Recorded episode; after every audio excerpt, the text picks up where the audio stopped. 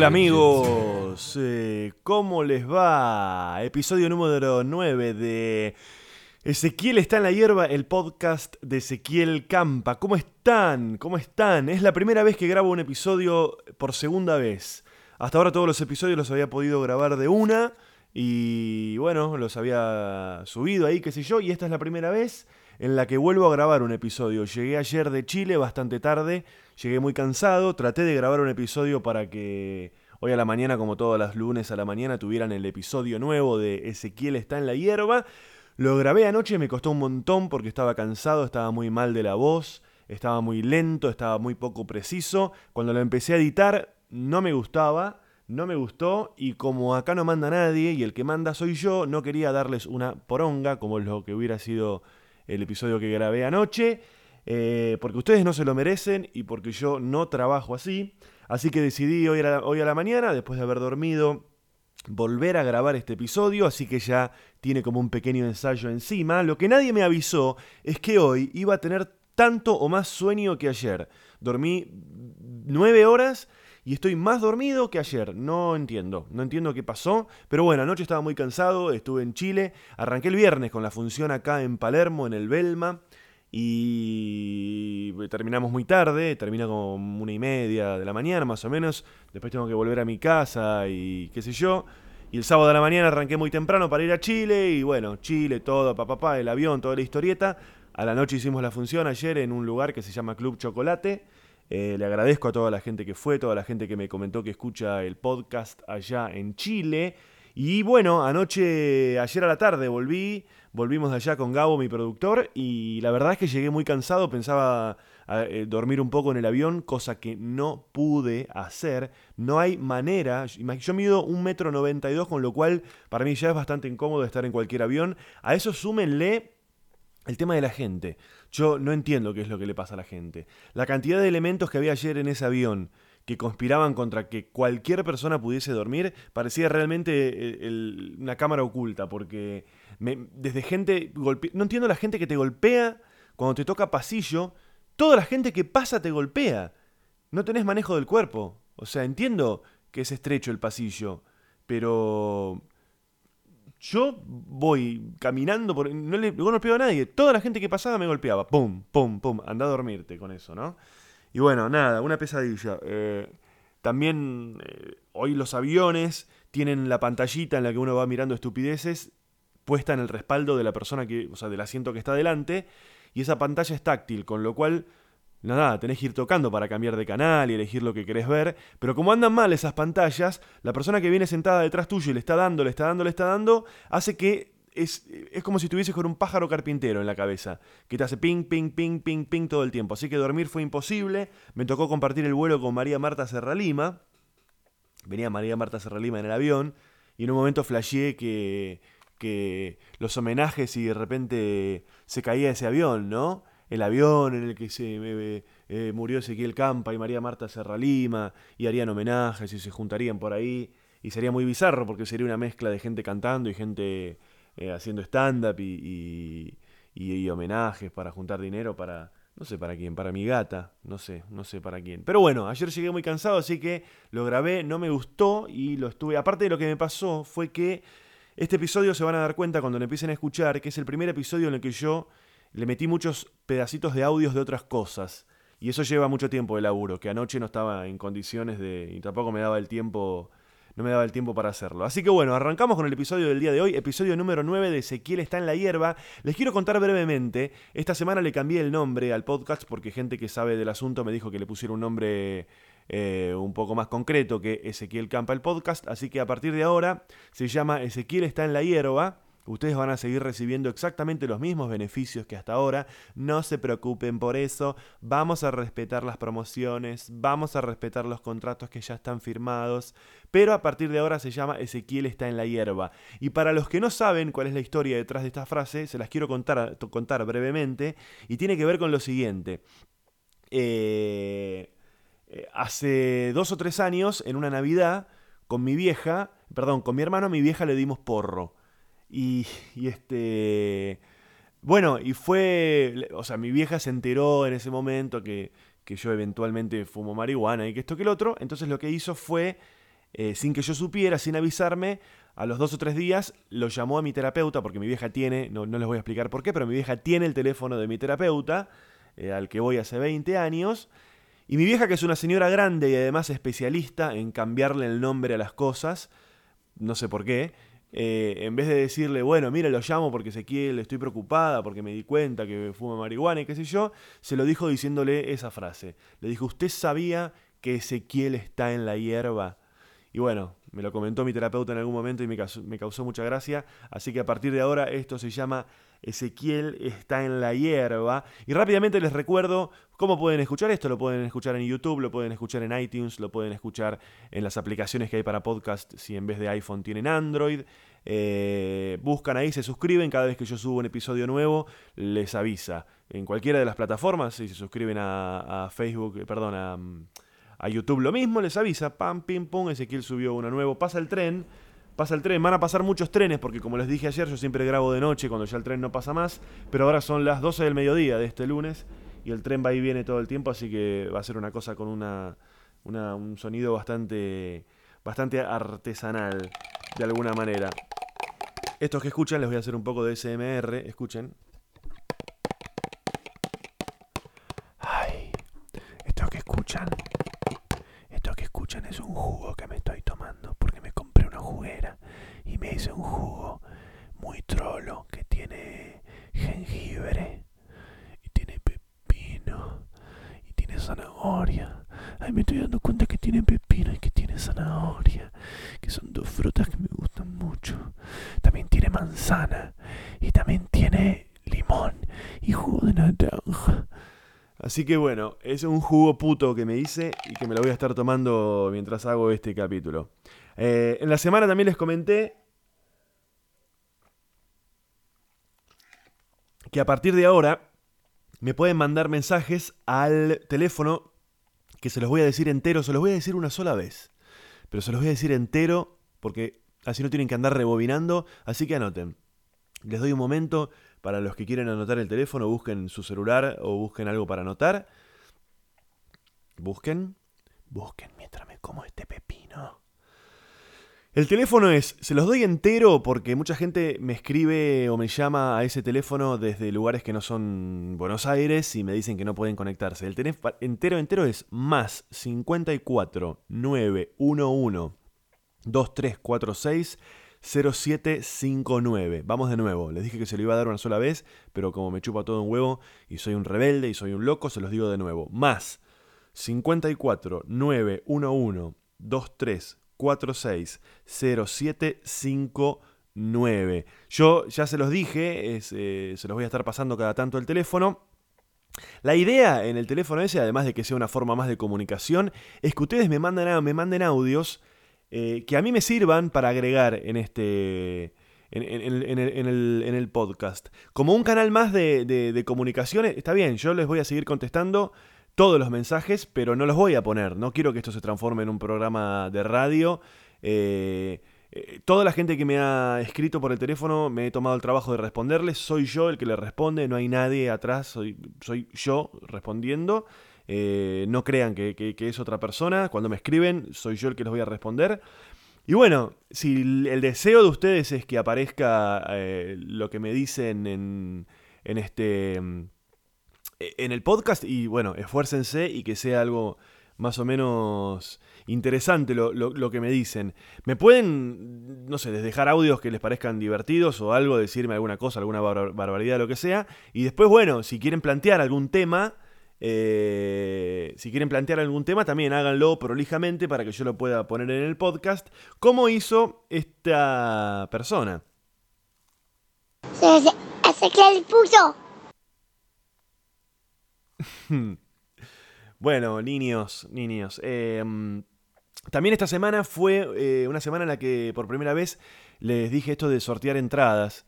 Eh, yo, de nuevo, es muchísima la gente que eh, que, hizo retweet del tweet que yo puse. Yo puse un tweet, lo hice también con Chile, pero hice un tweet acá en Capital para las funciones del Belma en las que dije, eh, mostrame cómo es que estás escuchando el podcast y yo voy a sortear entradas entre esa gente. Es un montón la gente que lo hizo.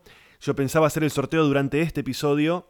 No lo voy a poder hacer porque me lleva mucho tiempo, porque es mucha la gente, entonces tengo que empezar a, a, ver cómo lo hago y demás. Encontré una aplicación que me permite poner el nombre de toda la gente que participó y hacer pick y que ese sistema mismo elija quiénes son los ganadores. Así que lo voy a hacer cuando termine, porque si me pongo a hacerlo ahora, voy a tardar mucho y va a ser una paja.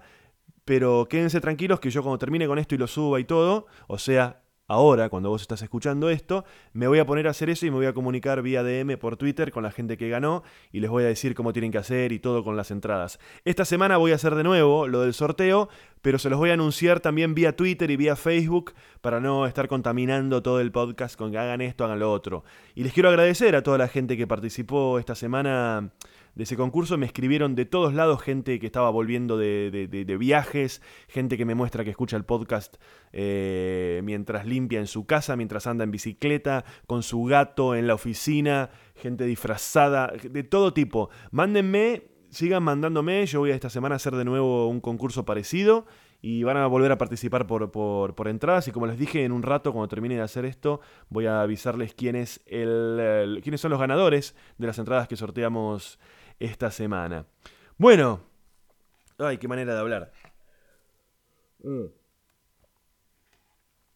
Juguito, juguito, juguito rico. Che, les decía que había estado en Chile. Les quería comentar una cosa, porque a veces ustedes me preguntan cosas específicas de, del stand-up, de cuáles son los comediantes que me gustan, cuáles son... Eh, cuál es la manera de, en la que uno en la que se escribe un monólogo, cómo se prepara un monólogo, monólogo, de dónde salen los temas y qué sé yo, ¿no? Y les quería contar un detalle que por ahí les... Le, nada, estuve en Chile y estuve eh, haciendo una función en un lugar que yo nunca había ido que se llama Club Chocolate, que es un lugar para que se den una idea medio parecido a la trastienda, es un lugar mmm, básicamente para música, medio como boliche, o sea, es como una especie de boliche con un escenario muy alto, un techo muy alto, y es un lugar más propio para, para boliche o para, para que toquen bandas y, que esto que el otro. Yo nunca había actuado en ese lugar, pero bueno, hacía muchos años que no iba a Chile y fue, fue la manera que encontramos eh, con la gente que me lleva siempre allá.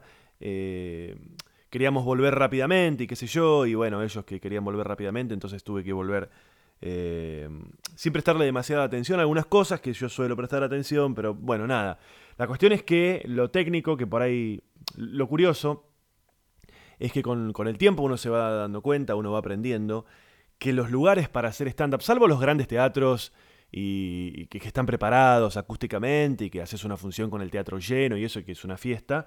Eh, cuando no es así, lo ideal es que los lugares, que la gente esté lo más comprimida posible porque hay una cosa colectiva con la risa, eh, eh, de energía que se va generando durante la función, que si el lugar es muy grande y la gente está por ahí, hay mucha distancia entre la gente y el comediante, entre el escenario y la gente, o la gente también está muy separada entre sí, o el techo es muy alto, eso hace que la energía se disperse y bueno, no sea tan explosiva la, función. Es una cosa técnica que se, la, se, las, quería, se las quería comentar. De hecho, si, si, si ustedes ven si les interesa un poco más el stand-up y empiezan a mirar fotos de comediantes actuando, sobre todo en, lo, los que son los clubes de comedia de Nueva York y Londres y que esto que el otro, van a notar que los lugares son chiquitos, que el techo arriba del escenario del comediante está bastante cerca. De hecho, hay lugares en los que estirás la mano y tocas el techo del escenario.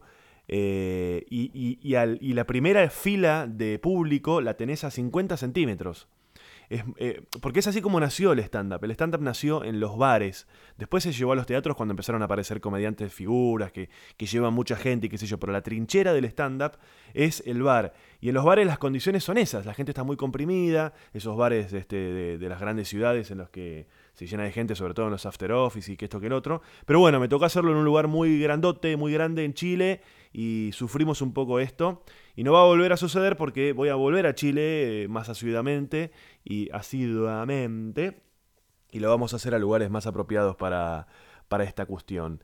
Che, les quería comentar en este sentido, eh, de empezar a hablarles de cosas. En los episodios anteriores yo les, eh, eh, les hablaba de cosas, que estaba leyendo un libro, que estaba viendo una película, les, les, iba recomendando. Y después por dos o tres episodios, no sé por qué, me colgué.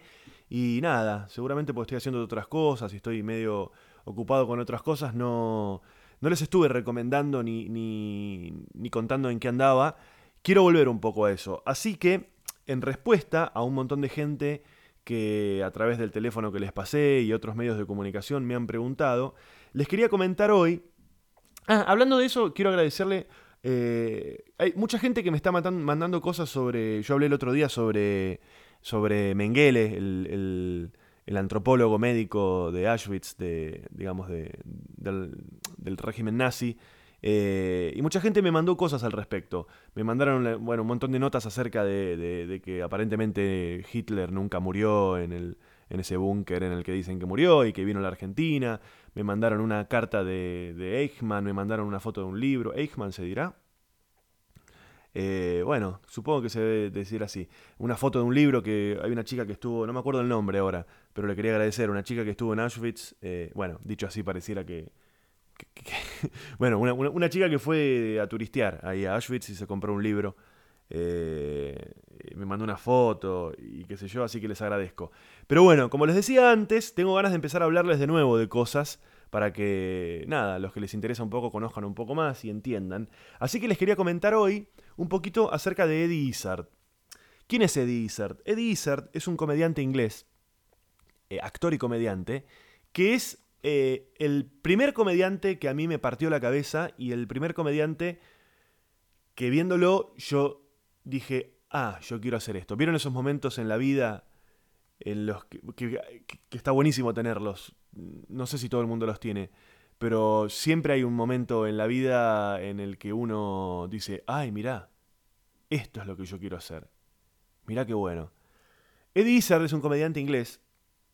Les cuento cómo llegué yo a él. Hace más de 10 años mi hermano vivía en, Estados Unidos y yo le iba a visitar mucho.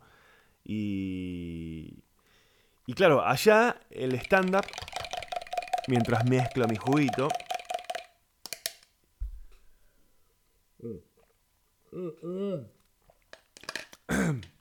el stand-up en Estados Unidos está muy difundido. Está lleno de stand-up en todos lados. Está lleno de programas que el conductor los empieza haciendo stand-up.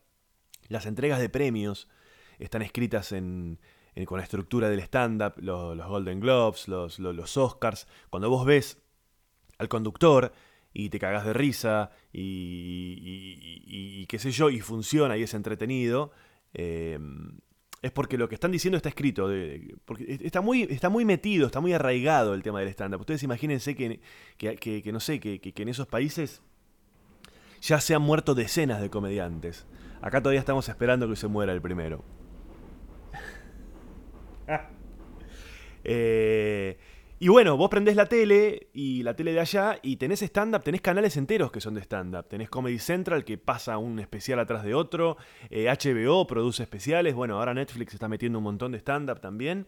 Y yo viajaba a visitarlo a mi hermano y un día prendiendo la tele, viendo la tele, haciendo zapping, engancho a Eddie Izzard, que lo primero que me llamó la atención es que él es un comediante que vive trasvestido.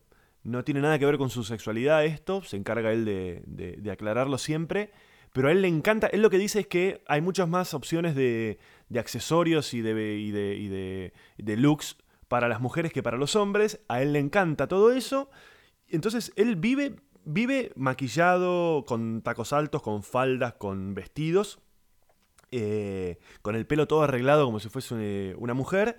Y, este y es lo primero que uno, que uno ve, ¿no? Yo estaba haciendo zapping y de repente veo un tipo con un vestido todo maquillado y qué sé yo. Lo, lo interesante, lo, lo, lo flashero, es que a los 5 segundos de estar mirándolo, te olvidás. No, no, no, ves más, que no lo ves más, estás escuchando lo que está diciendo. Y en particular él tiene un estilo que a mí me fascina y que en algún momento eh, tuve el deseo de que lo mío se pareciera un poco a lo que él a lo que él hace, pero bueno, después me di cuenta que no es ese el camino. Eh, porque Eddie es un. Eddie, Eddie, Eddie, Eddie. Eddie Izzard eh, tiene un estilo único en el sentido de que mm, hace stand-up, pero habla de política, habla de historia, habla de religión, habla de un montón de temas no, no hace observaciones eh, cotidianas, no habla de sí mismo, no es autorreferencial. Miren, les voy a leer la definición que tiene... La definición que hay en internet de Eddie Izzard. Dice, es un comediante de stand-up y de cine del Reino Unido. Concha de tu madre. ¿Qué paja cuando el Google Calendar te interrumpe lo que estás haciendo para mostrarte que tenés una pelotudez? Ah. Eddie Izzard es un comediante de stand-up y de cine del Reino Unido. Dentro de sus elementos cómicos sobresalen las digresiones, monólogos fantásticos, temas históricos y bíblicos, la cultura británica, así como la pantomima y varios elementos autobiográficos, como su transvestismo. Eh, presenta afinidades con el grupo eh, de los Monty Python, al que admira, y John Cleese, que es uno de los integrantes de Monty Python, se refirió a él en una ocasión como el Python perdido. Eh, qué, paja que te digan eso, ¿no? Hmm, flojo halago.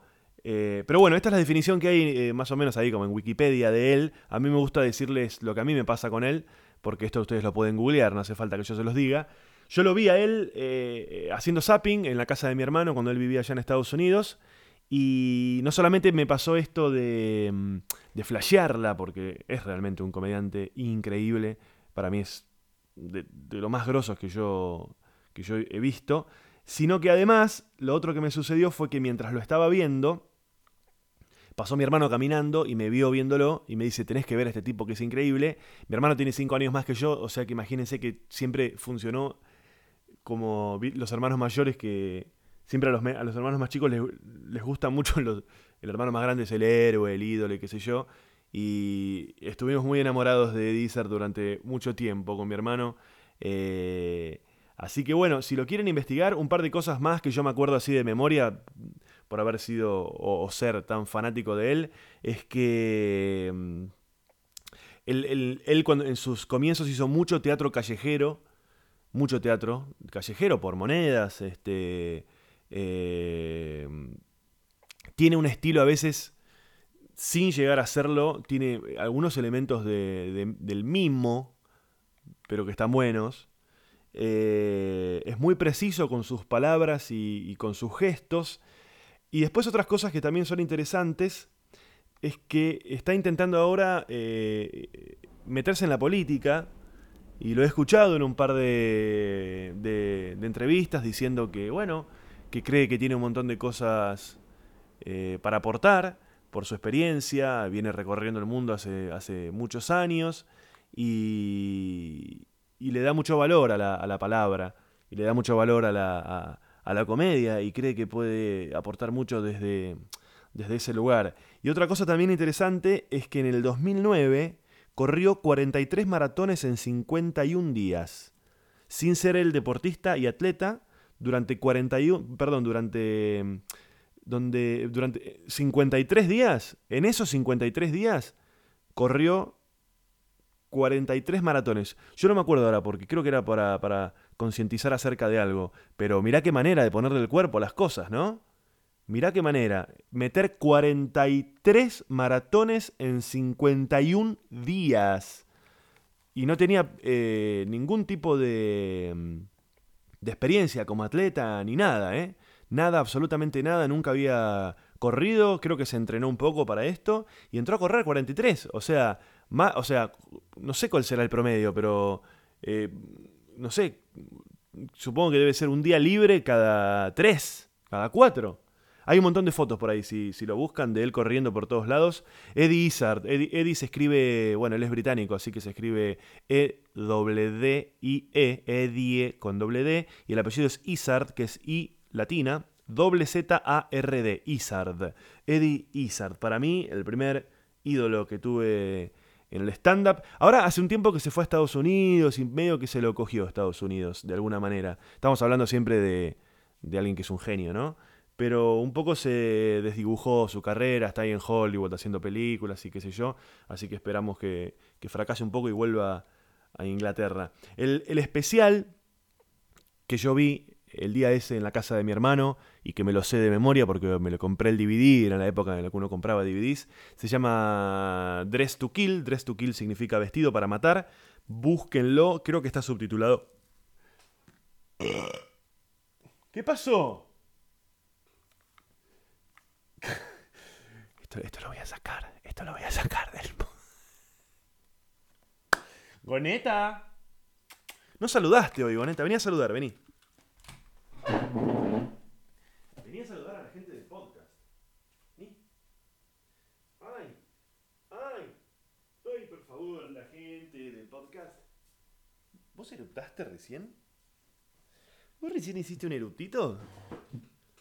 ¿Eh? ¿Fuiste vos? ¿Qué pasa? Ay, pero te estás tirando muchos eruptos, neta. ¿No?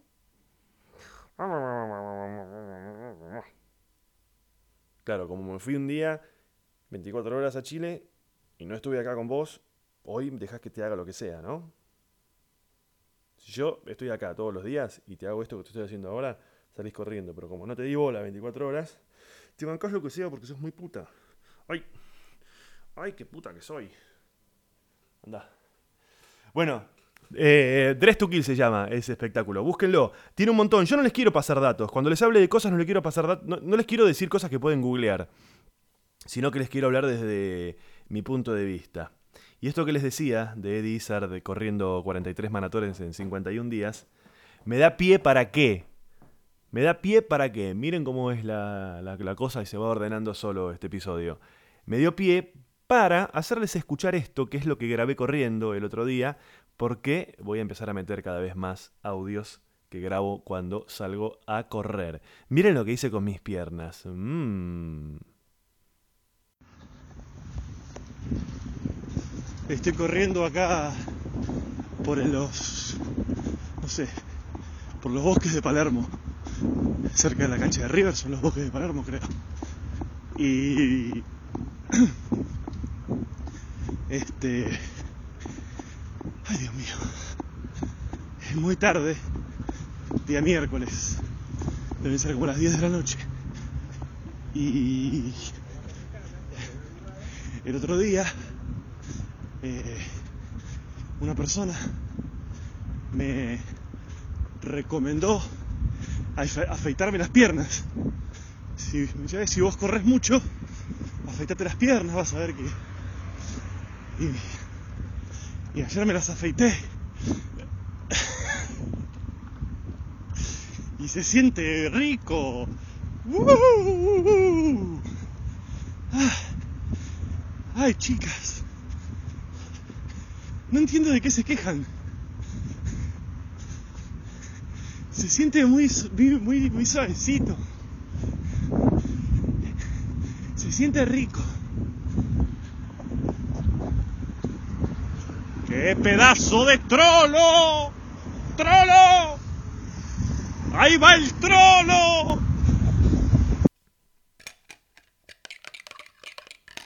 No saben lo bien que se siente.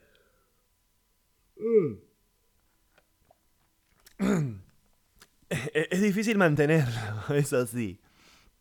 Y me tengo que hacer retoques cada tanto porque, bueno, eh, no sé cuánto me va a durar tampoco, pero por ahora está divertido. Che, por ahora está divertido. Otra cosa que les quería recomendar. El Patrón del Mal. ¿Vieron esa serie? El Patrón del Mal. Hay muchos de ustedes que ahora están gritando, este pibe llega tarde. Sí, yo llego tarde a todo. No les voy a recomendar cosas que, que, que- están saliendo ahora en la tele. No, no, no, no les voy a hablar de Star Wars ni nada. No soy eso. Escuchen otra cosa si quieren, algo así. Yo les recomiendo cosas medio viejas porque yo soy así. Eh, El Patrón del Mal, esta serie sobre la vida de Escobar, eh, Gaviria, narcotraficante colombiano, que la verdad la descubrí recontra tarde la estoy viendo todavía. Y la estoy viendo por, por- por el actor que hace de, de- Escobar. Andrés Parra es una cosa increíble lo que hace. Y me parece muy interesante lo que dijo, porque lo vi en una entrevista. Y en esa entrevista él decía que, que cuando tuvo que hacer, armar el personaje, porque de verdad es un personaje, nunca es, es raro ver en la tele actores haciendo personajes, y este es un caso. eh, él cuenta que lo primero que necesitó fue entender la lógica de este tipo, ¿no? Un tipo mafioso de mandar a matar a un montón de gente. eh, y si no me creen, escuchen. o usted me recibe 100 mil dólares mensuales a partir de hoy para brindarle toda la protección necesaria al cartel de Medellín y que se mantengan fuera de problemas con la ley, o yo le mato a usted el papá, la mamá, los tíos, a su esposa María, al niño Santiago, a la niña Pilar, mejor dicho, hasta su abuelita. Y si su abuelita ya está muerta, yo se la desentierro y se la vuelvo a matar. ¿Con quién hablo? Dígame. Pablo Emilio Escobar Gaviria. Y claro, Andrés Parra lo que dice, Andrés Parra es el actor que hace de, de Escobar, lo que dice es que para, mm, para poder entenderlo al personaje este y poder arm- armarlo realmente y no hacer una, caricatura boba, él necesitó entender la lógica del personaje, necesitó entender la psicología y una vez que lo entendió, logró eh, que todo tuviese eh, organicidad y que todo fuese, mm, que, que- que fluyera el personaje. Porque si uno lo ve, a diferencia de lo que uno pudiera, podría entender, esto de que eh, Pablo Escobar, el narcotraficante más importante de la historia, asesino que mandó a tirar aviones, que mandó a matar a ministros del gobierno, que mandó a matar mujeres, hombres, niños, lo que sea, eh, es un monstruo, eh, es un- una bestia. Y el tipo este, Andrés Parra, logró humanizarlo. Y de verdad uno lo está viendo y no sabes, no digo que no sabes de qué lado ponerte, pero de verdad le dio una humanidad que en cierto punto hasta lográs entenderlo este tipo. Así que vean El Patrón del Mal. A mí me gusta mucho más que Narcos. Narcos es la otra que está por ahí dando vueltas. A mí no me gustó mucho porque el actor que lo hace es, eh, es un actor brasilero, es el, el actor de Tropa de Elite, esas películas brasileras tan buenas.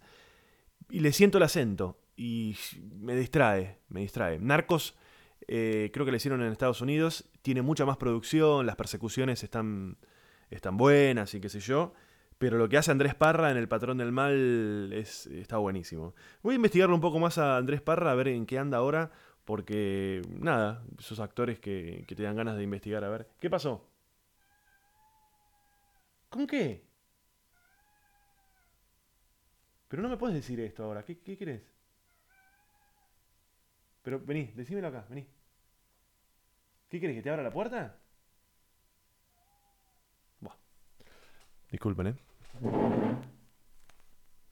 ¿Qué crees?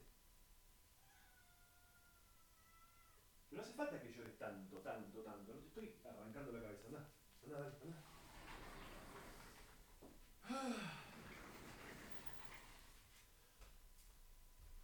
anda. Ay. Niños. Niños, niños, niños, niños, niños. Otra cosa que les quiero recomendar. Hoy les voy a recomendar un montón de cosas que me las podría guardar para otros episodios. Pero nada, se las quiero recomendar. Hay una serie que se llama The Hinks.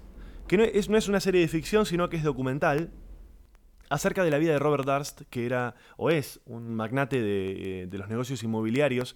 Más que él, la familia, ¿no? Es como una especie de familia Rockefeller. Y este tipo, Robert Durst, eh, es como la oveja negra de la familia. Y lo que sucedió fue que en la década del 90, y no sé si en la década del 80, empezaron, la, la policía empezó a sospechar, y el FBI, qué sé yo, empezó a sospechar que este tipo, siendo el hijo de una familia dueña de la mitad de los edificios de Nueva York, podía llegar a ser un asesino serial. Entonces la serie esta trata de eso, ¿no? De, desde, o sea, es documental y va mostrando a ver si el tipo este es, eh, es o no este asesino serial. Está hecha por un periodista que durante todos los capítulos va tratando de entrevistarse con este tipo, que no da entrevistas. Finalmente el tipo este da una entrevista y véanla. Véanla porque se te pone la piel de gallina, la piel de gallina, de polo. De polo, ¿no? ¿Cómo es que dicen? De gallina. De gallina, ¿eh? Pega gallina, busca pé. Pega gallina, ¿eh? Oh. Porra. Y a mí me recomendaron una serie también. Porque no solamente eh, se trata de que yo les recomiende cosas a ustedes, sino de que ustedes me recomienden cosas a mí. Y una amiga, una amiga que me hace reír muchísimo y eso hace que la quiera muchísimo, me hizo esta recomendación. Escuchen. Entonces habían descubierto una novela recontra pedorra que se llamaba Entre la miel del campo y la sal del mar, que era de Mar del Plata, era pleno año, no sé, 92, ¿entendés? Todos los luquetes, imagínate el sonido, la imagen, la vestimenta, ¿entendés? Todo. Recontra bizarra. Voy a ver si encuentro algún video. Era un chabón. Era un flaco que tenía una mina, que era una mina vieja, que se hacía la femme fatal y tenía el pelo así como morticia, pero la mina estaba hecha garcha, no era milf ni a palos, ¿entendés? Pero la jugaba de... Y después el flaco, bueno, se encontraban en telos. Ay, no, era buenísimo porque en RCM se cagaban de risa, porque por él estaba el flaco con la mina en el telo. Sonaba el teléfono y el chabón atendía, tipo, no sé, es mi primo, ¿entendés? ¿Cómo, ¿Cómo sabían que lo podían ubicar en el telo? Era mundial, boludo. Y, entonces un día, no sé por qué flashea, va al campo y conoce una gorda, ¿entendés? Re como lo que acabamos de pintar, re simplona, re con trenzas, re como la belleza inocente, pero una gorda horrible. y flashea con la gorda. Entonces el chabón está entre la miel del campo y la sal de. Boludo, contándotelo me retenté. Onda, no puedo parar entender. Pero tengo que mostrar porque aparte había un viejo. había, un... había un viejito que hacía el padre que lo aconsejaba al tipo. Onda, me quedo con la vieja, me quedo con la joven, ¿viste? Y el viejo pobrecito no se sabía bien las líneas, entonces las iba diciendo como podía. Ay, no. No puedo, boludo, es muy bueno, estoy llorando, te juro. ¿Ves lo que les digo de la risa? La risa sola. La risa sola. La risa sola. Bueno, ese. Entre el ojete del mar y la pija del coso. eh, no lo quise mirar. Hay un montón de episodios en YouTube y me estoy reservando porque mi amiga Carolina no vive en Buenos Aires, va a venir a Buenos Aires en algún momento y quiero grabar un episodio de ella y, mientras lo grabo quiero por primera, por primera vez ver esos, esos videos. Le, dije, le dije a ella, tomate un tiempo sin verlos para que, para que se renueve la risa. Y me dijo, no hace falta que los deje de ver, porque los veo una y otra vez y me sale esta risa de cerdo de adentro. Así que cuando esté por acá por Buenos Aires voy a grabar un episodio viendo un capítulo de La Cosa del Mar y no sé qué. Este, que ya me imagino que debe ser Ila Ranchi. Ila Ranchi. Che, ah, voy a terminar mi jugo. Y muchos de ustedes, en este momento, están pensando, pero este chico me hace un episodio hablándome de su amigo que sale en los carteles y de sus historias turbias y qué sé yo. Y llega el siguiente episodio y no tiene nada para decir. Esto es una estafa. Me siento estafado. Que me devuelvan el dinero que no pagué porque este podcast es gratis. Pero ¿cómo puede ser que este tipo es una estafa total?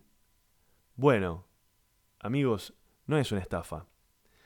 Porque esta semana me pude encontrar cuando empezó a aparecer la secuencia esta de mi amigo de los carteles.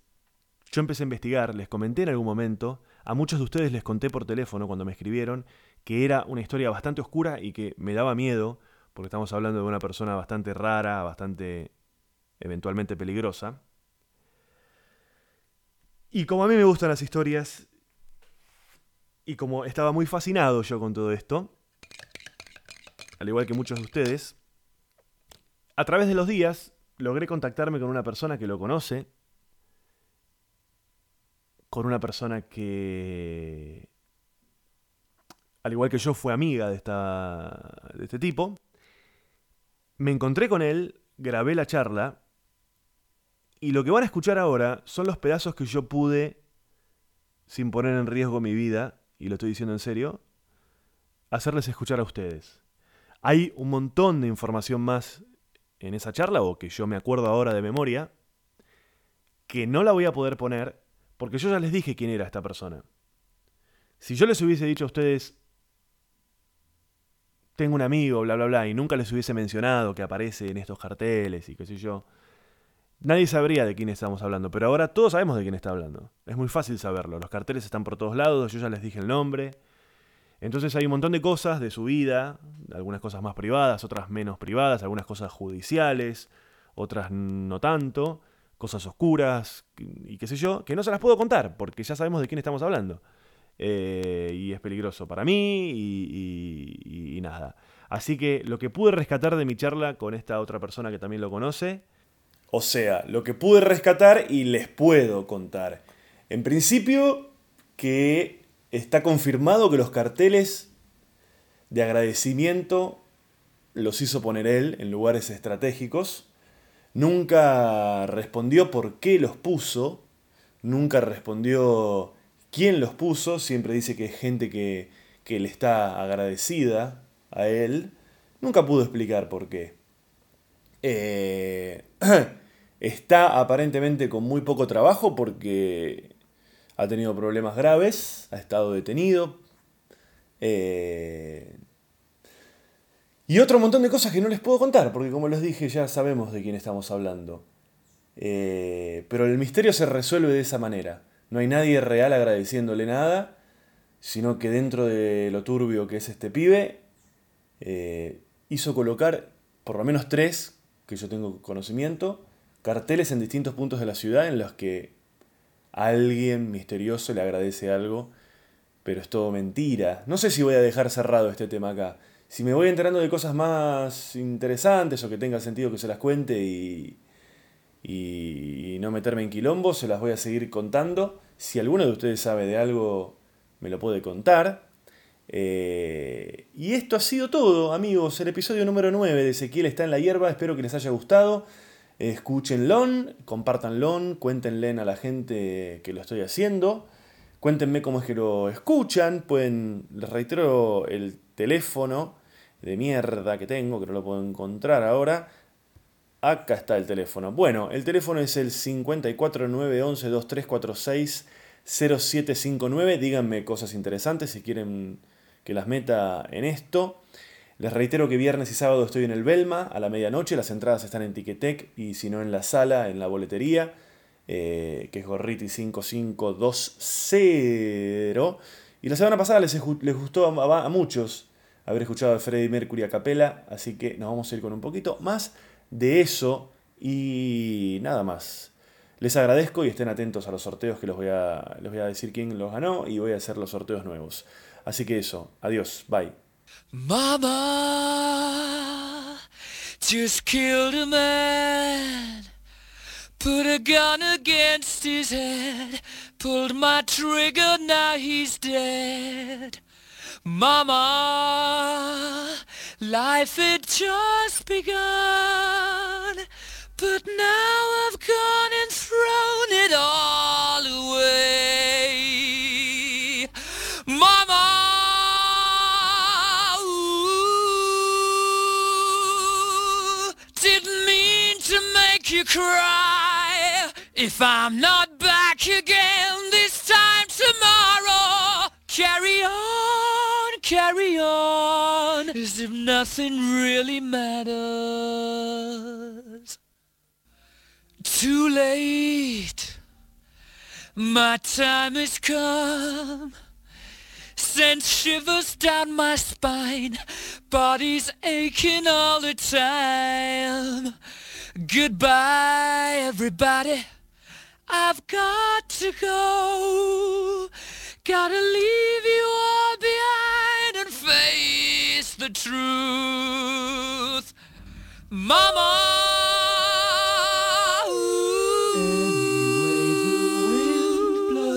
I don't wanna die. I sometimes wish I'd never been born.